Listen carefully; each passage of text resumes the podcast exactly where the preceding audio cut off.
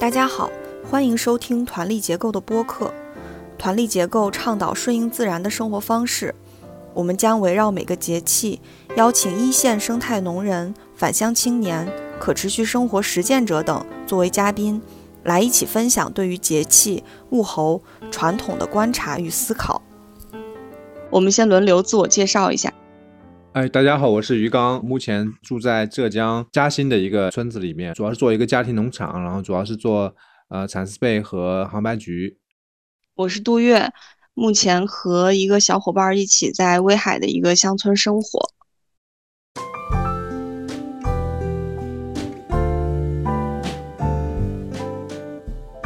这次是谷雨节气，我们请到的嘉宾是来自农民种子网络的管奇。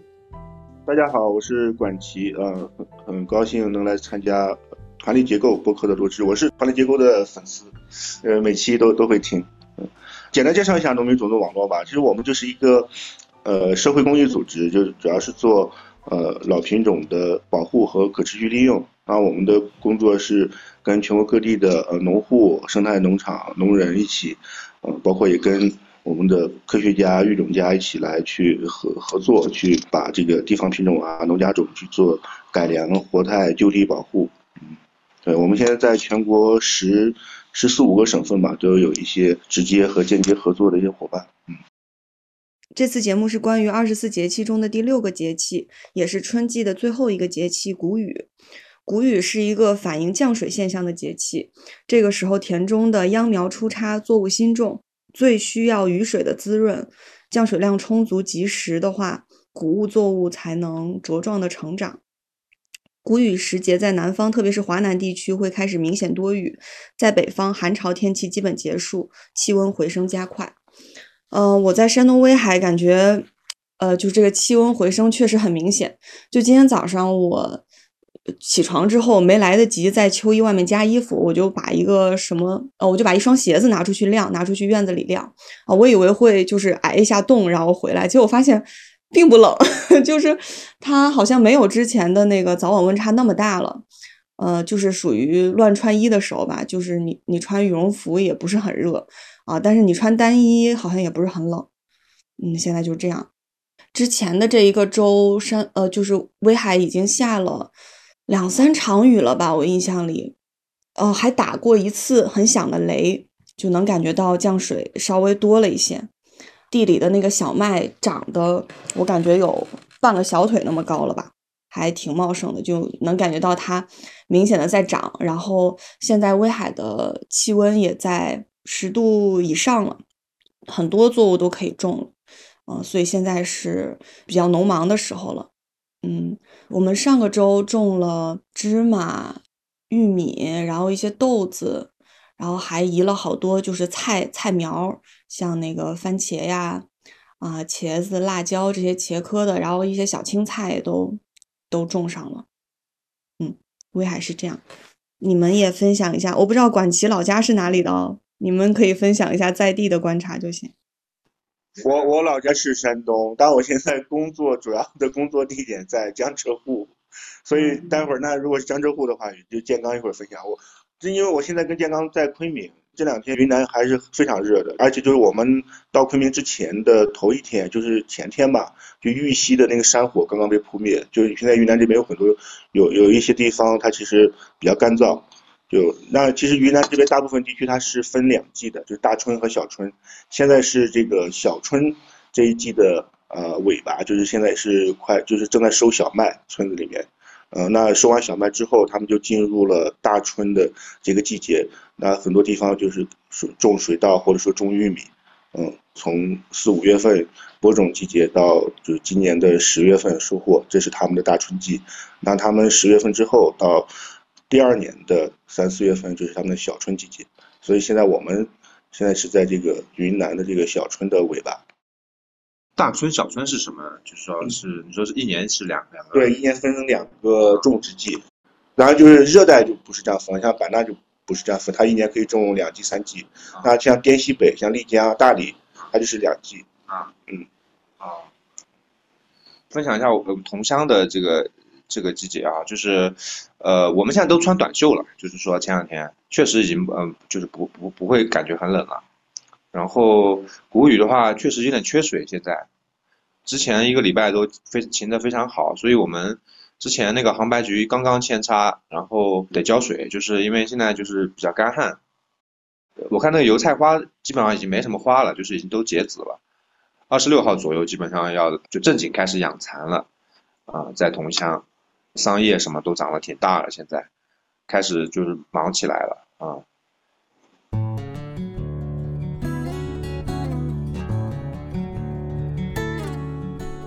上上周是农民网种子网络第十届年会嘛？你一共参加几届了？谁？你十届。你全部参加了？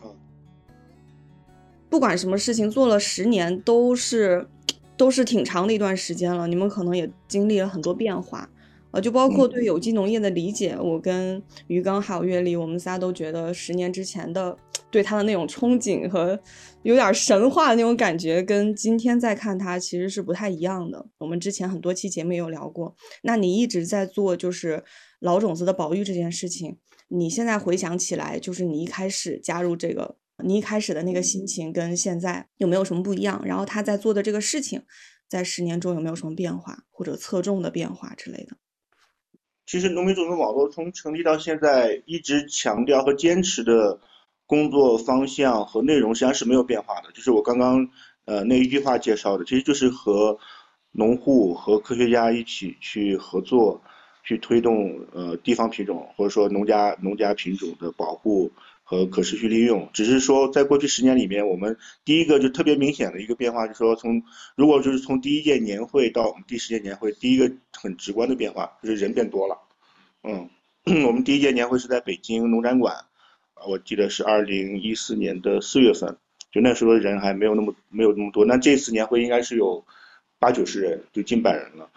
这是一个变化。再一个就是我们的工作的地点的分布，其实十年之前大部分的。工作项目是在呃呃西南地区，广西、云南这些地方。那其实到现在的话，除了西南呢，现在还有比如说华北啊，像河北啊、内蒙古啊、北京。那另外还有江浙沪这些，就是分布的还就是挺广泛的。这些都是比较直观的变化，嗯。但是就是说工作内容和方向实际上是没有变。但是从我个人，呃，我个人的这个感受，其实就是说，跟十年前比，就是我我自己对。呃，就是老种子保护的这个这个工作是那理解是比以前更更加清晰，嗯，那以前可能我我刚入这行，跟着宋一清老师来做这个事情的时候，可能一开始还是有点懵懵懂懂的。那大家知道说这个事情是有意义的，就是老种子多样性是要呃得到保护的。那怎么去保护？需要用哪些机制？怎么去理解这个问题？可以发展出哪些方法？那去实现这些？呃，我们的愿景跟目标，那这个实际上这十年都是一直在做，呃，这个探索。那其实现在我们可以比较有信心的讲，就是说已经形成了我们自己的这个工作的方法，还有一些工具。我们的理念就是说，强调这个种子一定是一个，首先就是多样的，再一个就是它要就地和活态，就是保持它的本土性。另外就是说，我们需要就是农民能够参与进来，我们的农农友能够参与进来，让它是活态的，能够在农友的手里面，能够在农田里面，在这个自然里面，能够持续的去进化，去跟我们的农人、跟我们的环境能够互动，而不是说是就是放在一个冷冻库里面，把它放在那备份，嗯。另外还有一个，就像那个杜月你提到的有机农业的理解，就我们也是觉得说现在的这个社会其实变化非常快，大家的需求其实越来越多样了，包括说对食物、对种子的这样要求。那如果你不能够在社会面流通啊，那其实你是没有办法说知道大家对老种子的这个需这个需要在哪里，因为现在社会变化真的很快，那大家可能每天都都有不一样的需求。那如果种子只是放在那儿展示啊，或冷冻起来，那其实它它没有办法跟我们的消费者、跟我们的这个农友去去有一个有效的互动。那大家不知道这个老种子到底好在哪里，在有机农业里面、生态农业里面能发挥它什么样的作用？嗯，那如果是能够在社会面流通的话，比如说我们就可以跟农户、跟科学家合作，说怎么去沿着哪个方向去改良它，嗯，保持它，一个是保持它的多样性，再一个就是让它能够发挥它最大的效能，嗯。所以你刚才谈到，就是说，其实，在比如这个组织啊、成立之前，当时的这个种子的一个保护的情况，就是是以冷库保存。嗯，你们当时这个成立的这个背景或者这个初衷是看到了社会上的一种什么样的一个一个问题嘛？就是说是什么啊？这个实际上就可以追溯到农民种子网络的前身，这就是呃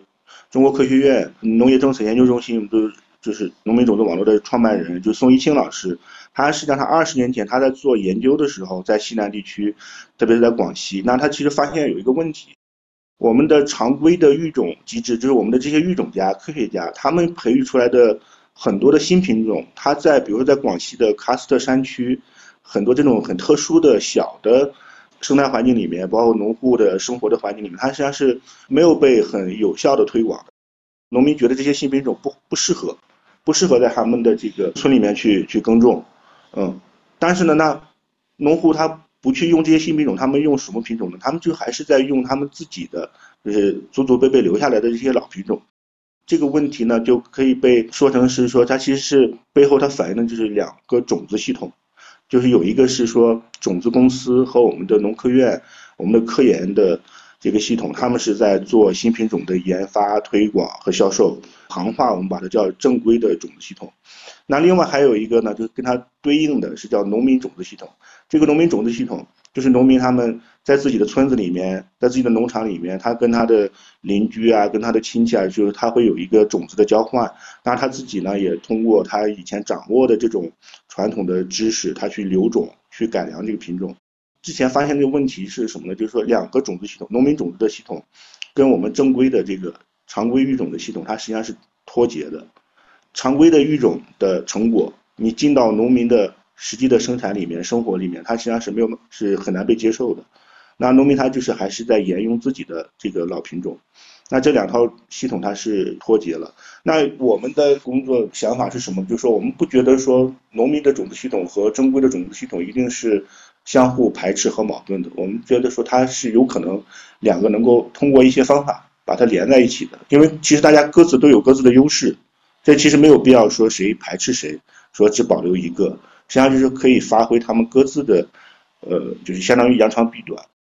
所以这个就是产生了我们的一个最早的工作，就是叫参与式选种和育种，那就是农民和科学家和育种家一起来工作。那怎么工作呢？就是农民把自己手上的老品种可以贡献出来，那育种家其实他们在平时他们的工作里面，他们也收集了不少地方品种。有一些资源，他们也把它分享出来，让大家把这些资源全部都共享出来，放在一起，就形成了一个基因池，一个池子。这个池子里面有非常多样的老品种。那在这个基础之上，我们就看那农民的需要到底是什么？我可能需要有一个抗性好的，那产量也不至于特别低的，就是产量还比较稳定的这样的一个一个新的一个一个品种需要得到改良。那这样的话，那我们有了这个目标，那农民和科学家就一起去用。这个基因池里面的育种的这些资源，那去开发、去培育新的品种，嗯，但这个过程里面，农人的需要是非常重要的，他需要在这个育种的目标里面得到反映。那其实我们常规的育种目标里面，实际上很多时候是不反映农民的需要的，它只反映育种家自己对这个品种的想象和需要。比如说，我就需要产量高、抗性好，能够大面积的得到推广。嗯但至于说农户，因为农户的需要实际上是非常多样的，他可能说他可能对，比如说对产量，可能有些时候没有那么在意，他反而可能会在意它的口味啊，它的口感，甚至说包括它的文化的这种需要，宗教仪式的这种需要。那这些其实很多时候这种需求在科学家那边是看就是不被反映的，他们也看不到这这些。那这个时候就需要说有一个中间的平台，能够帮助农户和科学家相互能够沟通。把这些需要就是反映出来，变成一个共同的愿景和目标，然后把这个合适的种子给它培育出来。嗯，所以实际上我们背后的思路是说，是从种子系统这样的视角去看种子。很多时候我们，比如说不同的群体，他看种子，他实际上他的理解和分析的方法是不一样的。有些就是从产业的。那个视角去看种子，说那种子出了问题是什么问题？是比如说有些人就觉得是产业出了问题，是供需的市场供需出了问题。那有供应的太多了，那需求太少，或者说需求太大，供应太少。但我们不是说简单的就从产业的，也不是说简单的就从植物学啊这个这个视角去看，我们就是从这个系统，因为种子系统其实它就是一个特别简，就是它有一个有一个比较简单和直观的定义，就是说你一个种子系统它能够运作良好，它就需要呃有一个就具备一些条件，比如说它就是说让农友能够在合适的时间和合适的地点能够获得这个优质充足的有适应性的种子。它就是这么一个定义，那你能够满足这些条件，就说明这个种子系统是能够运转的非常好。那如果说其中里面有任何一个说出了问题，那就说明这个种子系统它的运作是不行的，需要得到一些改进。那我们的农户，比如说在当地，它的天气变化很快，那我可能需要有一个播期晚的一个种子，但是呢，可能他又找不到这样的种子，那就说明这个种子系统是出了问题的。那如果这个问题被发现了，那我们就需要去改进它。嗯，所以其实背后我们的视角就是用种子系统来去理解种子问题。不种地的时候是真的很难想到这么深的这一层，就食品安全感觉还是一个比较能引起大家共鸣的一个问题。但是关于种子，就真的就作为消费者，我感觉太难想到这一层了。啊，我我们是自己种自己的地开始，就开始操心这个种种子的来源问题，因为我们一开始就就在这个。生态农业圈里嘛，就是也听说过老种子，呃，我们就会想尽尽量从各种渠道找老种子，但是品种都很有限，呃，甚至我们之前从一个农场那里，那个农场是就是免费分享的，但是那个我记得有一个是南瓜的种子吧，那个南瓜种出来以后，不知道是我们种的问题还是那个品种的问题哈，就是口感水水的，没什么味道。我们去年还另外种了一种南瓜，是我姥爷。我姥爷的那个南瓜种子，他我印象里从我小时候吧就一直种这个品种的南瓜，因为我们都很喜欢吃，就又甜，然后又不是那种特别干的面的那种，就带点水，但是甜度也很高，然后那个颜色是很明亮的那种黄色，就很好吃。我跟奇文之前是做了一次南瓜软饼，然后觉得好好吃。后来卖卖这个饼干之后，就发现 饼南瓜不够用了，然后我们去年自己多种了一些。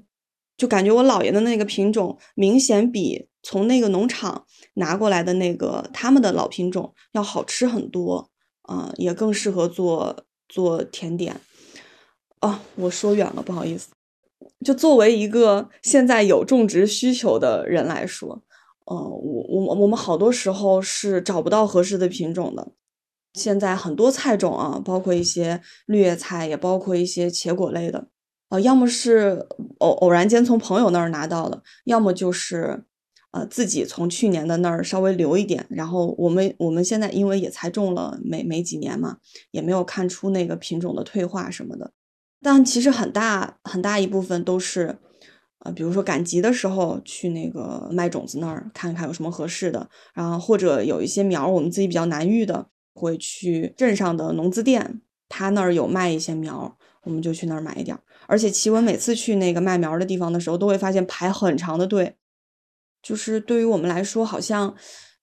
接触到老种子的那个渠道还是很少。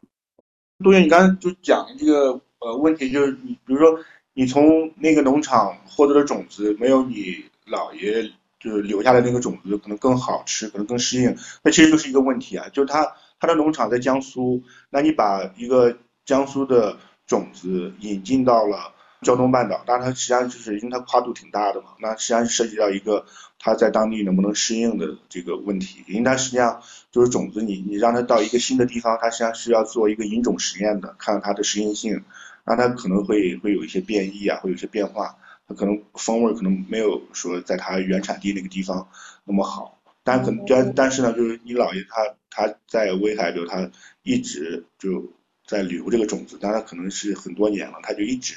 能够去适应这个当地的这个条件啊，这气候，对它可能就风味什么就就口感什么就还挺挺好的，所以它实际上就涉及到种子的一个就是它的本土性跟适应性的这种问题。所以我们之前也是在讨论过，比如说你怎么去定义一个呃说这个种子是老种子老品种。之前我们跟一些我们的专家在讨论讨论过这样的问题。它实际上就是有，就是有一个在本地要要落户、要适应的这样的一个问题。比如说，它必须要经过比如一代人或两代人，啊，这样的持续的留种，它就在当地相当于是扎根了，它就变成一个能够适应当地生态环境的这样的一个老品种，嗯，那你可能第一年、第二年可能都还不行，可能要经过至少五年以上这样的观察和实验。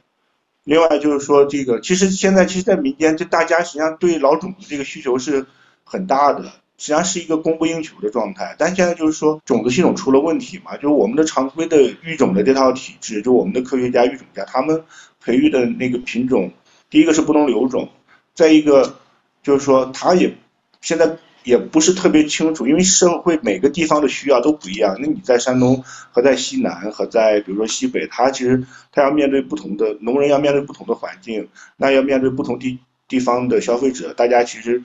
就是口味啊什么都千差万别的。那这种需求其实是非常复杂多样的。那你你不可能说用一个单一化的这种标准去满足那么多人的。这种很多样化的需要，但其实我们现在常规的这种育种，它的目标其实就就非常单一，它可能就追求我我的推广面积可能要达到一定的规模，那我们就需要说考虑我的产量的稳定的这个问题。那大家其实这种很多样的这种需要，那他可能在他这个这套体制里面就没有办法得到得到反应了。嗯，但实际上民间其实这个对老品种的这种需求挺高的，现在淘宝上有很多也是卖这种传家宝的品种。比如像西红柿啊、辣椒啊这种蔬菜类的，其实挺多的。嗯，那这个违法吗？我也想问。理论上是的，对，因为我们我们有种子法嘛，种子法它现在它第三十七条就规定说，农民你自繁自用的种子，呃，是可以在当地市场去串换和销售的，它有这么一条。但是呢，后来又衍生出一个问题，就是现在我们的最高法院有一个司法解释，那他说农民是是谁？啊，当地市场是多大？但这个他又做了一个具体的规定，所以这个其实对我们现在很多新农人还挺关键的，就是他讲的农民是说你有土地承包证的，啊，这个叫是符合种子法的这个农民的这个定义。土地承包证就是最原始的，像杜月他们就没有这个土地。对，杜月，比如说你你如果去说你有一个你的南瓜的这个种子，你拿去卖。那你就不行，你不属于这个种子法里面说的这个农民，啊，要有土地承包的那个那个凭证。嗯。那它流转的没有？流转的不行啊，流转的你是相当于是使用权。哦。嗯。对。那另外就是它的当地市场指的是乡镇，在乡镇这一级，如果你把它卖到了外地，跨越了乡镇，那这个其实也是违法。还有一个就是说，你能够销售的量是多大呢？就是以你承包的土地的面积。生产出来的量为限，嗯，所以其实这个对对新农人，我觉得还是挺不友好的，嗯。其实我我自己还可以帮你提供一些种子，因为我爸现在就受我影响，就他他退休了嘛，他就我爸妈他们都退休了，他们现在在在在老家种地，我就是因为工作的原因嘛，就有的时候我会帮他找一些老种子，他们就会在地里面去去实验种一下，就有些品种还挺好的。你爸妈是在哪？他们上他在临沂。哦，嗯，像我们那个地方，之前他还给我一个专门发豆芽的种子，不喜欢吃那种发出来特别粗的，要稍微细一点。绿豆嘛，是黄黄豆的，是黄豆的豆芽，对，要稍微细一点。嗯，不喜欢弄太粗，那种就是自己留种的。就是如果比如说你要你喜欢吃那种豆芽的话，我可以给你寄一些那种种子，是我爸自己。好呀，好呀，谢谢谢谢。你你现在还是视频还是周更吗？是呀，但是说是周六更，然后经常呃上个周就到周天晚上我才磨蹭弄出来。在 B 站吗？B 站也有，公众号也有。小红书不搞一下吗？就小红书可能你们卖饼干会更好一点。嗯。哦，那那那卖饼干不着急，我我我，而且现在要农忙了嘛，就是其实也没有什么时间做了，反正我们就是抽空做一下，然后发一点就赚个零花钱那样子。哎，说起来卖饼干就是。美国就华盛顿州立大学有个教授，他其实特别有意思，他是他就是育种学的教授，他就做这些呃小麦品种保护跟培育吧。他自己还有一个就是工作室是专门做面包的，就他自己是也做面包。我觉得这就是一个特别知行合一的意思，就是我育出来的品种我自己要喜欢吃。对。啊，所以他的学生啊，他培养那些博士什么，就有个工作就是要在那面包房里面做面包。嗯，他自己也做。嗯，其实其实真的自己做会会对这个品种的那个质感有把握很多。像奇文他一开始就我们一开始真的是不懂嘛，然后但是奇文从不同的那个卖家买回来面粉，他就能感觉到就是他磨的那个粗细程度，他去掉的那个麦麸的那个感觉，然后这个面粉吸水量怎么样，然后揉起来是什么手感，就他做的多了，然后试的多了，他就有这种这种感觉。但对我来说，这片还是空白的。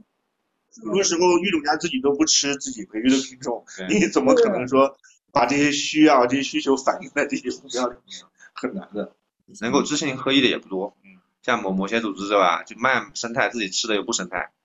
哎，我们现在也只是尽量吧。前一阵子我跟秦王还很馋辣条，然后狂吃了好几天的辣条。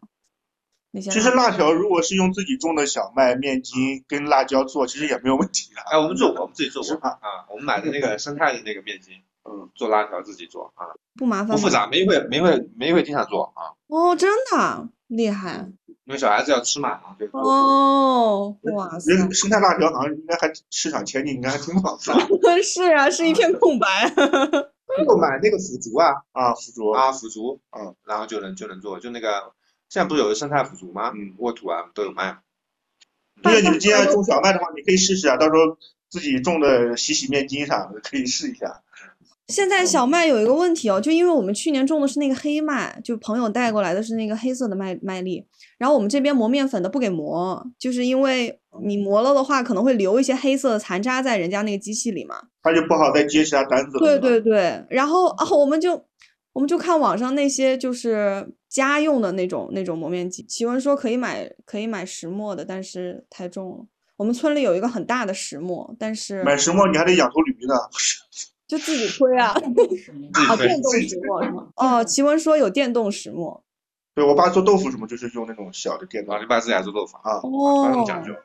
自己种红豆，自己自己发豆芽，自己那挺好，那身体很很健康，这样很好。做做豆腐其实没那么麻烦的，奇文现在做豆腐不麻烦做的很很很顺手了。我我我们磨豆腐就是用那个我妈买了一个就是打的那个料理机类似的东西吧，就泡完然后用那个打碎，然后过滤这样子。哦，你们现在豆腐也自己做了？非常偶尔懒得懒得做去买，但我们吃的频率也不高嘛，因为我们有一款饼干里面有豆渣，一开始是因为做豆腐剩了豆渣，然后做成了饼干，后来有饼干的需求，就是我们没有豆渣，然后人家下单了，那怎么办？那我们就磨呗，然后自己再再做一点豆腐吃，或者就煮点豆浆喝这样。嗯，自己做就是我我千岛湖那个我姐夫家他们自己做嘛，嗯，但他就是把炸做完了，嗯，把它炸一下，然后咸的，这样能保存，嗯，要不然一般的豆腐很难保存，就很麻烦做一，它做一次能吃一周这样嘛，就还可以。嗯，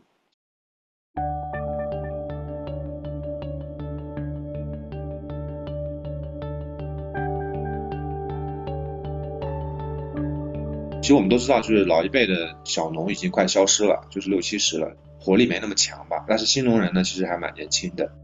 包括我觉得现在，呃，他们对老种子应该也有一种偏好或者是怎么样的。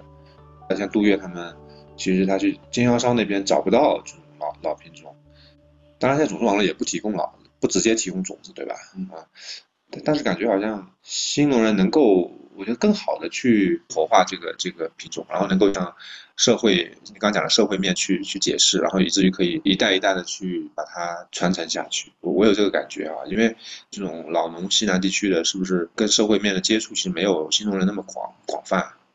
这可能也是嗯种子网络十多年以来，我觉得可能是一个新的变化，因为现在好像有一有一些做的那种挺酷的那种种子保护的这种组织，还是一些一些个人吧，是有这样子的吧？好像。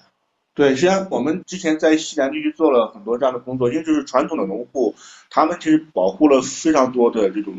多样的这个老品种。那这些老品种，它其实怎么去把它能够，我们叫可持续利用嘛，就是它让它焕发新的生机这一块，实际上需要做很多探索。但我觉得可能新农人在这方面可能会更加擅长一点，特别是在比如说在经济比较好的地区。所以这也是我们为什么想在江浙沪做一些探索。那其实就是说，你保护完了之后，种子实际上跟其他的自然资源它不太一样，比如空气和水，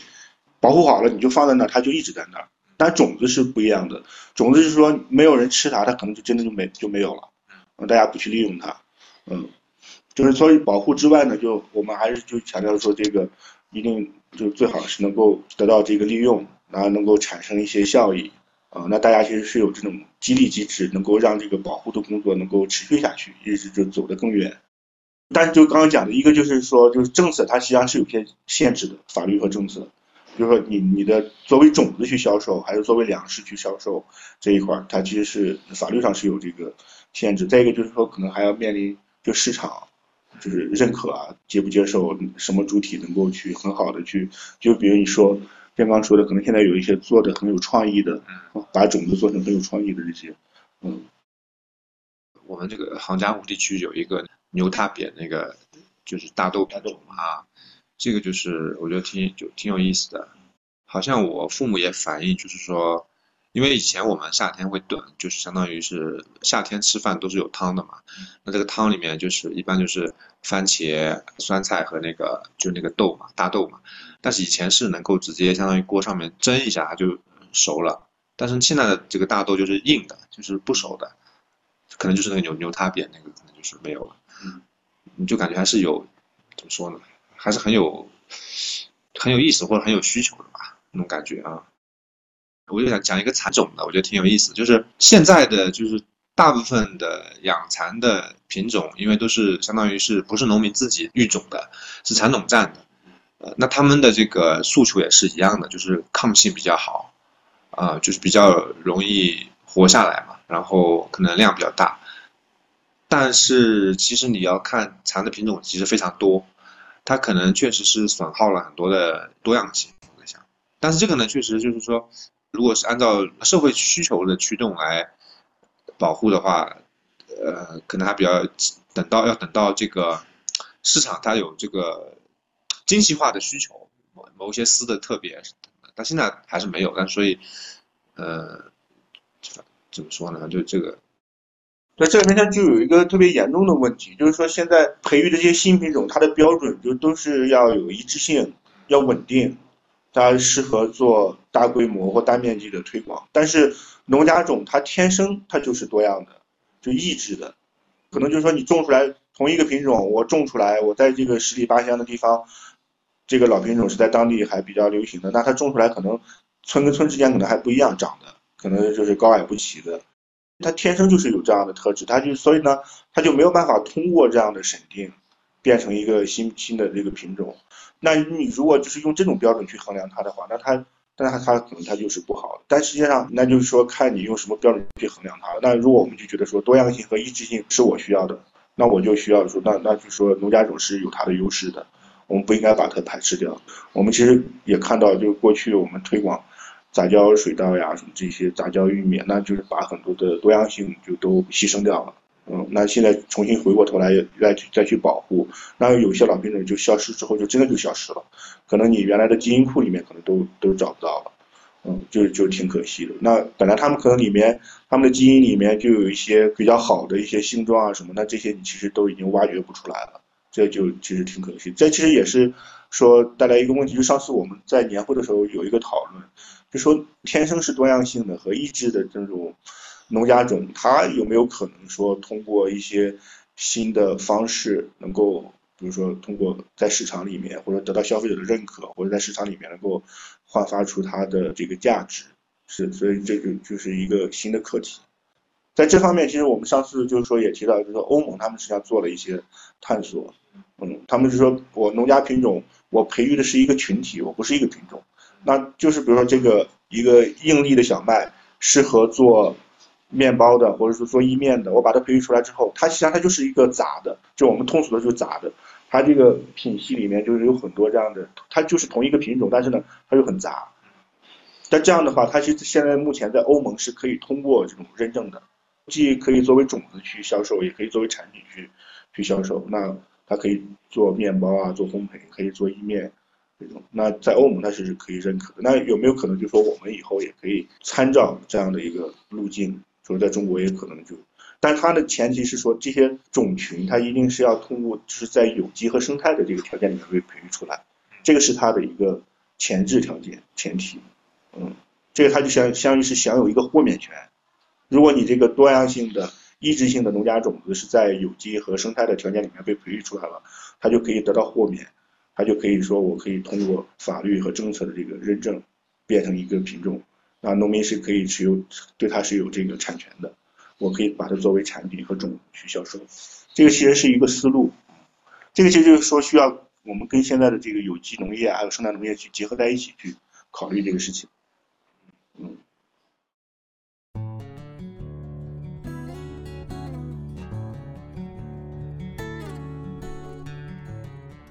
管齐说，你们的工作内容感觉会跟农户打交道的地方很多，不知道你们在工作过程中有没有发生什么你觉得有意思的事情，或者让你印象比较深深刻的事情？印象特别深的可能也没有，就是但是就是说，农户他们自己对种子的这种这种情感，我我觉得还是是挺挺让人感动的，就是说，尤其是妇女，我觉得在村子里面。就真的女性，她们对种子有一种天然的这种感情，嗯，就她们其实对种子更关心。我们其实，在很多村子做过调研，其实就是说，男性更对经济作物能卖钱的、来钱快的，其实更感兴趣。那妇女呢，她们就对这个可能平时不是那么受关注的那些家里面留下来的老品种，就非常非常关关心。他们也就是说，如像如数家珍一样，这样，嗯，他们就会想着办法，就是想各种办法去把这个老老品种能够保留下来。但这个背后的原因是什么，我还不太清楚。但是这种情感的动力是在是在那的。我也发现，其实女性会更某种程度上会更有意思一些。我我们自己家哈，就是其实它留种，其实它并不是一个特别重大的一个事情，它就是很随手的，就是说一个角落里面塞了一下。弄个瓶子装了一下，然后就不管了，然后下次种了就。但这个确实好像是很多就是，呃，像我妈会做的事情啊，包括那个我们那个就念佛的那个小麦的那个品种啊，也也都是就是女性会去做这些宗教的仪式啊什么的。所以对我现在好像对他们的兴趣还挺大的，听他们讲啊，然后他们的这个角度，嗯，啊，故事还更多一些，比男性，嗯。对，其实要说有有种关于种子有一些有意思的现象，其实还挺多的。比如说我们现在云南，现在云南就是一个很神奇的地方，就有很多，比如说像水水稻呀、玉米啊、土豆，比如他们很多可能不是起源于云南的，但这些品种呢，它到了云南之后，它都被糯化了，这是一个非常有意思的现象，就是它被糯化了。就你你来云南，你能吃到很多的糯糯米，就这边本地人他们也吃糯米。那就是这边的那个玉米也是他们爱吃糯的，就变成了糯玉米。那土豆也是那种糯糯性的土豆，就是那种有点黏黏的那种土豆，他们更喜欢吃这种。所以这个其实也是一个非常有意思的，就种子背后的那种现象，就是什么东西到了云南之后，哎，那品种就糯化了。这实际上就跟本地人的这种口味可能是有关系的，他们对口感的这种需要，他们他会驯化它嘛，会影响这个品种在当地的这种这种这种演化进化。它就变成了，这个是一个非常有意思。前面你看现在卖的市场卖的挺好的西双版纳的小糯玉米，它玉米原来就是原产墨西哥的嘛，它到了云南之后就被糯化了，卖的很好，大家本地人特别爱吃。那像云南文山啊这些地方，它还有一个糯稻的文化圈，那本地人都是吃糯米的，他吃不惯，比如说咱们在北方的这种呃精米，嗯梗稻，这边就更喜欢吃糯稻。那像土豆也是，糯米糯米嘛。啊，对，就是糯米。对，糯米你你它就是每顿都吃的。对啊，就是主食。啊，就跟跟苗族一样。对，苗族啊，侗族啊，对，他们是对，他就是在云贵这边有一个多道文化圈。啊。嗯，这就是以糯米为主食。我们那边就是东西，嘉兴就是粽子。粽子对，因为你它，但是粽子可能不能做成日常一一日三餐的主食，对吧？可能吃多了也不太好消化。对，就是嗯，这呃早饭可以，但顿顿吃没有这个，没有这个习惯。所以像云南这种地方，它跟品种的关系就非常神奇，它就把它糯化了。这实际上就是背后，就像本地人他对这个口味的这种偏好，就在持续的影响这个品种的进化。嗯嗯，还有一个事情就是说，其实跟文化的关系，就这些品种为什么会被保留下来？刚刚建刚就讲，其实我觉得就是，就是这些很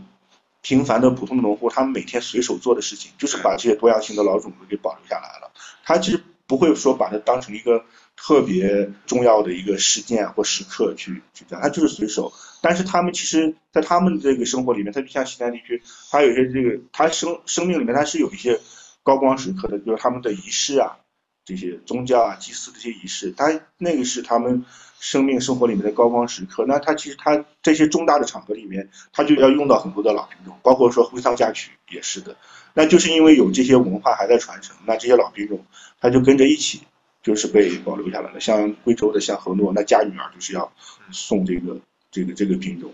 那比如说我们像在纳西的嗯村子里面，他们东巴做仪式，那他。他要去敬山神，他就必须要用老品种。家里面有什么老种子，你就带什么老种子。就老的玉米品种啊，老的稻谷的品种，你就带上。除非是说他有一些专门的要求，就是说你可能，比如说第一轮你要你要撒一个什么玉米啊，第二轮就除非有这种特殊的规定。但实际上就是说家里面一般有什么样的老种子，你就带上就就可以了。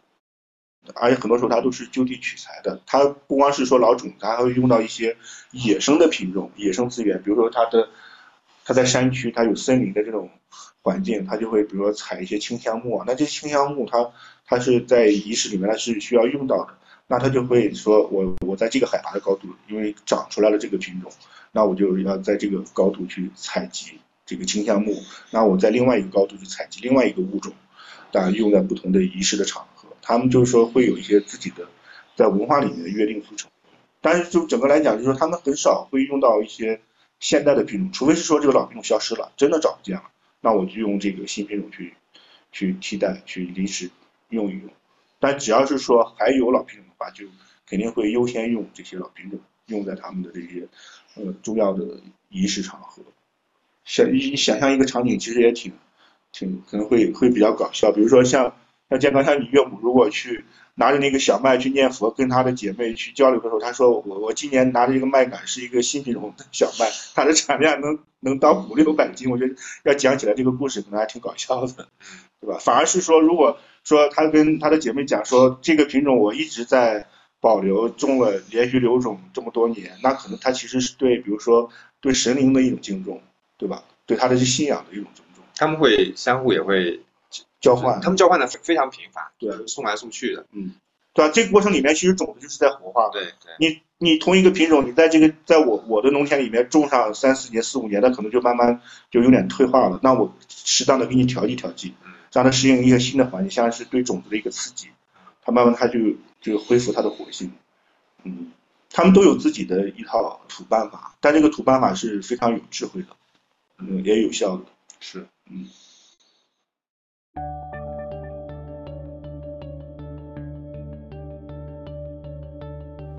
中国的这个种子啊，就是说这个系统和国外比，就是说有什么不一样？我比如我我举个例子啊，就是我知道农资的话，呃，在国外行业集中度是很高的，就可能前五大、前四大公司它能占个百分之一半以上的份额，就农民的选择是比较少的。可能国外我不知道种子是不是集中度比中国要高很多呢？就是说，国外比中国高很多，高很多啊，但这个差距在缩小。我们现在也快追上了啊！比如说十年前我们的种子公司有八千多家啊，那现在可能就四五千家啊，就小的种子公司就被要么破产，要么就是说被兼并了啊，被合并了。那这样的话，你其实你市场里面，你你这样的提供种子的种，就是如果我们从产业的角度去考虑这个问题，那你种子公司小，特别是中小种子公司越来越少的话，提供的这种多样性的需求的种子其实也是越来越少的。反正你来来回回就是那几家大大的种。子公司在给你提供种子，嗯，你如果从产业角度讲啊，肯定是越集中，他们的利润是越高嘛，它就是占。所以你如果在产业之外有一套，你刚刚讲的那种相当于是农民自己的或者民间的这种系统的话，其实还是蛮重要的。嗯，就国外有有，就说它是两个并行的吗？还是说现在也是完全没有，还是怎么着？因为国外其实，呃，也也没什么小，就让你看有些地方没什么小农啊，其实。东南亚、非洲。和拉美，它有很多小农，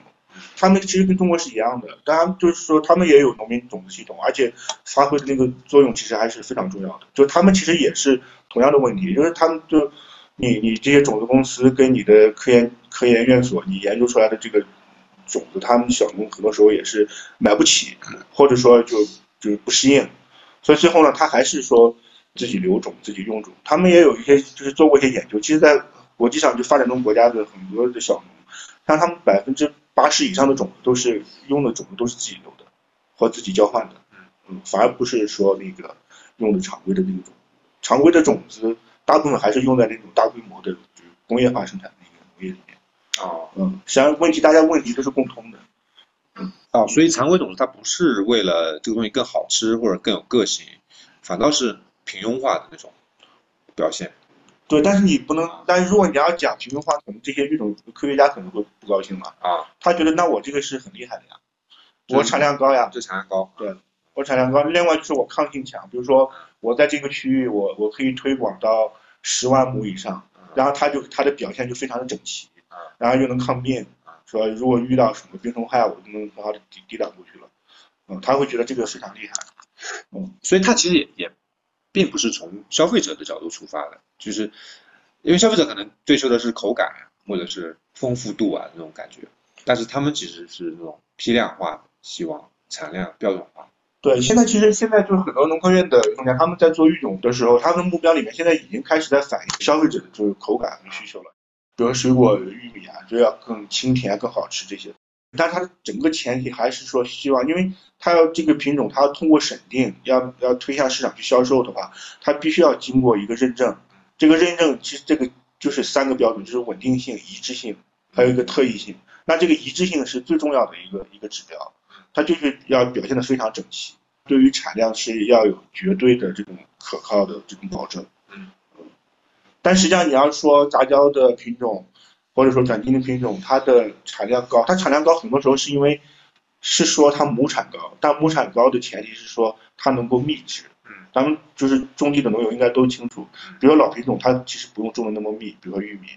但是杂交玉米为什么亩产高，就是因为就你你你比较单株产量的话，你觉得它没有任何优势。就是因为可以密植，那亩产就上来了。就老品种是没法密植吗？例子就它也就它没有必要密植，没有必要密植没有必要密植啊。只是说新品种它它在培培育的过程当中，它就把这个因素考虑进去了。就一亩地它可以就种更多的这个植株啊，嗯，它在密植的条件下，它可以获得那么高的产量。所以，但是你比较单株的话，那一个玉米它还是那么多棒子嘛。是，嗯，它其实产量没有论单株的话，它没有什么优势。嗯那另外，但是呢，它的代价其实也挺高的啊。就比如说，你像杂交玉米，它现在都是单粒播的技术，我一个穴里面就只要播一粒，那前提是说它是包衣的啊。那包衣了之后，那其实那地下害虫啊、老鼠它就不吃了嘛啊。但是它这对环境是有破坏的，对土壤。对。那另外，它还是要要买这个配套的除草剂嗯，打封闭，嗯嗯，那就就对环境都是有破坏的。嗯。而且它还需要你的灌溉条件，是吧？三电光这些你，你这个水啊、什么肥啊都要跟得上嗯，它才能把它供起来这个产量。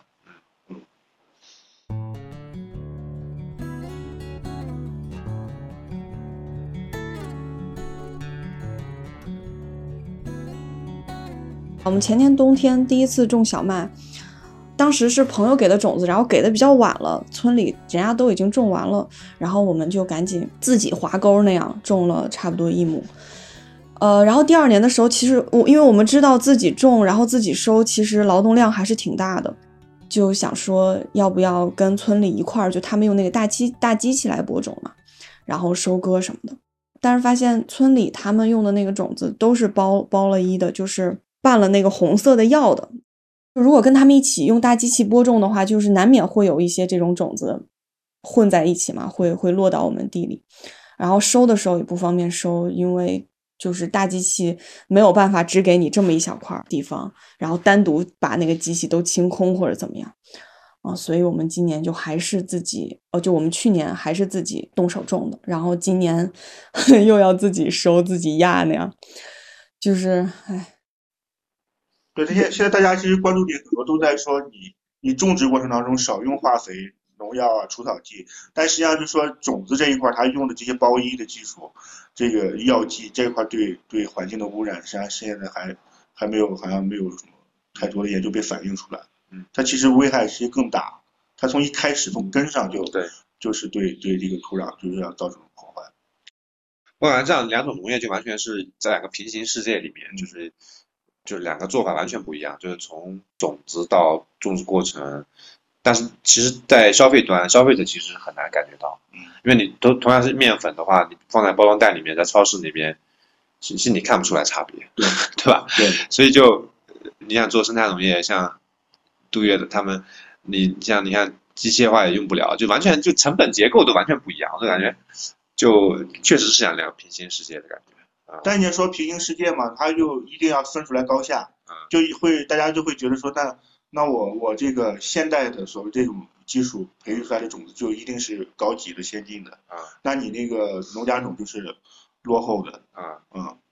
但实际上，我觉得这个其实就是说，你要讲平行世界，那大家就真的是平行，是是平等的。平等的。就你想，你就设想一下，比如说，你就看，比如说育种家跟一个农户，他每天在干嘛？农户现在四月份、五月份到了播种季节了，我可能现在就要忙，或者说我去跟谁挑剔挑起种子，接下种子。可能我觉得我我这个种子种了几年，可能有点不太好了。那接了种子，他说那我那你来我家，我吃吃顿饭，我请你吃顿饭，你给我一些种子借一下，明年我再还你或干嘛。嗯那另外就是他借了种子之后，比如说种子准备好之后就开始种了，他要观察他在田里面长得好不好，嗯是吧？今年旱不旱，雨水多不多，能不能适应？种完之后又开始收了，收了之后要要去市场去卖钱啊或干嘛？那你再看看科学家每天都是做什么？那可能我要培育一个新品种，我要报一个课题，申请一个项目，嗯我要写材料，我要去应酬，是吧？那课题下来了，我开始在实验室里面做实验，嗯在大学里面去也去做这些实验嗯，那之后说我成果出来了，可以去做一些推广。那种子公司说，那你把这个品种卖给我吧，我买断我去给你做这个销售嗯，那他也能赚了一笔钱。你其实你从这种生活这种他自己工作的漩涡里面，大家其实是一样的，就每天大家都在忙活自己的这这些事情。对，但你就他非要分出一个高下，说觉得那科学家做的这这个事情高级是吧？就是高级的，就是先进的，代表未来的方向的。啊，那农户做这个事情就好像没有什么价值，就没有被呈现出来。对啊，就是没有被呈现出来。你看现在呈现的这种所谓未来农业的景象，都是机械化，嗯就是那种无人机嗯，科学家戴个那个防护眼镜什么的，在实验室里面弄东弄西的，没有看见那个呃传统农民，比如说像你刚才讲的那种种子交换呀，都就没有被呈现出来，就那个东西就落后的，就那种特别的现在这两年拍的这些种子纪录片里面，都是在讲科学家的故事，啊科学家的故事。对吧？没有人在讲这些很很普通、很平凡的农户，他们每天就是保护了这么多多样性，但其实是看不到的。对，但实际上就是说，那因为你看，大家其实回到你各自的很具体的情境里面、场景里面，大家做的事情都是为自己那些事情在忙活，啊是，对吧？那为什么一定要分出高下？但是他能分出高下，肯定是说把这些很复杂的漩涡这种场景给它简化了。那我就挑出来两三个指标去 PK，嗯，是吧？嗯嗯，那那挑什么？就挑产量，挑抗性，好吧？那我是确实是农家种跟你现在品种比，那确实是比比不过。嗯，你要硬比的话，确实是比不过。是，嗯，就我感觉在政策端或者在政府这一端，就感觉就科学家肯定占优势了啊。那甚至于现在连公众端都觉得科科学家是啊未来农业。那你说，那你比如说你本来还有个消费端，有没有可能再争取到一些呃消费者？但是呢，像消费者像就是也工作也挺忙，但是也不了解背后这么多，所以让他来支持这种传统的小农，其实这个趋势我感觉也也挺难的啊。当然，我现在也知道有一些这种替代市场，就是老品种这种，但这种感觉总总感觉有点特别极端的消费者，他会特别一定要要求老品种嗯，明白明白。啊，就是这种有的，就是有些小区就是非老品种不吃啊老品种可以年年益寿。你吃的新新种子会什么，呃，精子会出质量出问题啊，什么的遗遗传会有什么，得下那种重症才能够好像让让老老品种能够让市场行为来支持它，因为它在像我刚才讲的正规途径、政府途径得不到什么好像类似于科学家那么大的关注啊啊课题啊什么的，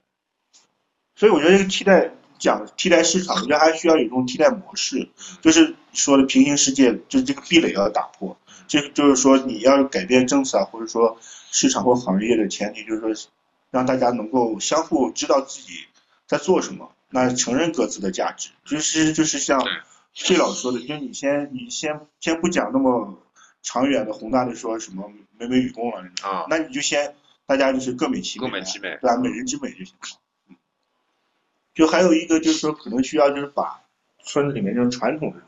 知识，怎么去转译成嗯大众还有科学家可以理解的、可以觉得说，哎，这个实际上也也是非常有价值、很酷的是是，一个事。我觉得另外一个困难还是就是是你上次在年会提到的有一点，就比如说关于农业、关于种子、关于土壤，就所有这些知识，它其实本身就是很复杂的，那时候它没有办法被简化，被简化的时候，嗯单一对啊，耸人听闻的一些信息，啊，耸人听闻信息它就是一个最后就变成一个单一信息，就是一个单一信息。但我就不知道，比如这个复杂信息应该是面向谁去讲，因为普通消费者好像就没有呃兴趣或者没有时间、没有精力去去关注那么多。就是我在想，本地也许可以，因为原来生态圈的市场都是面向全国的，它本地反而没有市场，因为因为嫌贵啊，或者没有生态意识啊，那都很多都是在一线城市市场，北京、上海，所以它就会比较简单化，就是说这个东西没有用农药化肥，安全。嗯就买。但现在这个十多年现在下来，我觉得也有疲态，就是一个是疲态的，呃，第二个就是消费者有点那个没有进步，就是单一化。对，其实大家都是被这种长距离的农业已经被塑造了，嗯影响很深了。我所以我觉得就是可能一个可行的一个方法，就是先影响这附近的人，附近的人啊，大家就慢慢产生一个链式反应，往外推，波及，然后，而且种子本身它就有一个地方性嘛，啊，本土性，这也是，对，这个它可能反而它更有优势，能够建立一些地方认同啊。嗯，这个是，这个是，可能我觉得就是说，就是种子是我们的一个切入点。实际上，我们就是希望说，种子的多样性，农家种的多样性，在我们的村子啊，在我们的农农场里面能够保留下来。但实际上，我们还希望说，通过种子这个抓手，把整个的生态环境和文化都能够一块儿保存下来。这个其实也是我们希望能够实现的这种目标，因为它种子并不是一个就单一的因素，说我就是只是为了保护这个种子。嗯，是把整个这种文化系统呀、还有生活方式都一一起把它保存下来。嗯，所以其实我们是希望说，以后的这种乡村，它就是一个我们叫 living lab，就是活态的一个实验室。嗯，那里面就各种物种啊、种子啊、啊，我们的这种生活方式、食物，就就是糅合在一起，是一个整体，就一直能够非常有有有韧性的被保存下去，被传承下去。就营造这样的一其实一个环境还挺重要。